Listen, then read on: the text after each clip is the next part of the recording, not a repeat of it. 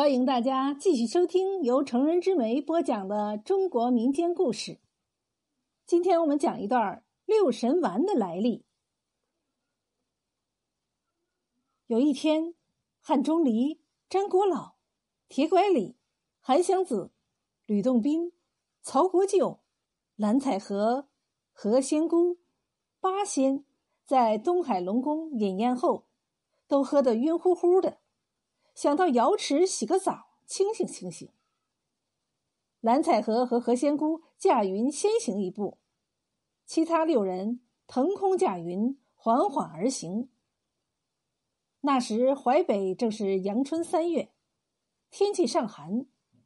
他们一行六仙驾云行走，带动了一阵风，顿时气候寒冷，竟纷纷扬扬的下起大雪来。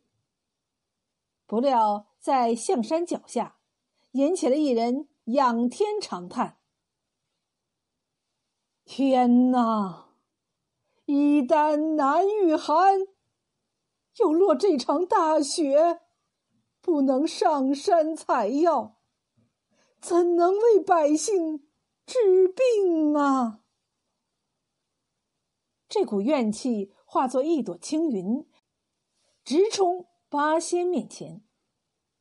铁拐李按住云头说：“伙计，这谣言是冲着我们来的，看来我们的行为与民不利了。”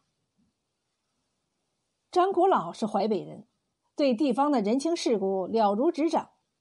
他拨开云头一看，那棵百年以上的大树下站着草衣雷笑。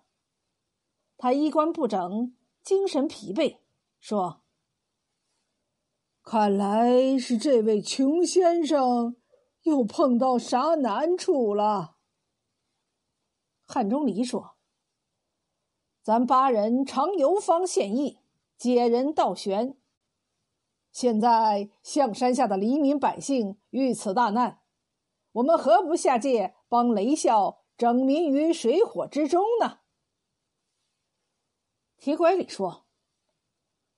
咱们每人献给雷笑一种药，让他为这一方百姓治病吧。说完，六个人降落尘埃，来到了雷笑的家中。雷笑家里已经断炊，见大雪天来了这么多的要饭花子，很难为情的说：“诸位，请原谅，我雷笑家中实在是无隔夜之粮了。”汉钟离答道：“雷公，我们六人可不是向你讨饭来的呀。”雷笑解释说：“此处正流传猴娥，我药铺的药已经全部用光了。这天公又不作美，下起大雪来，无法上山采药。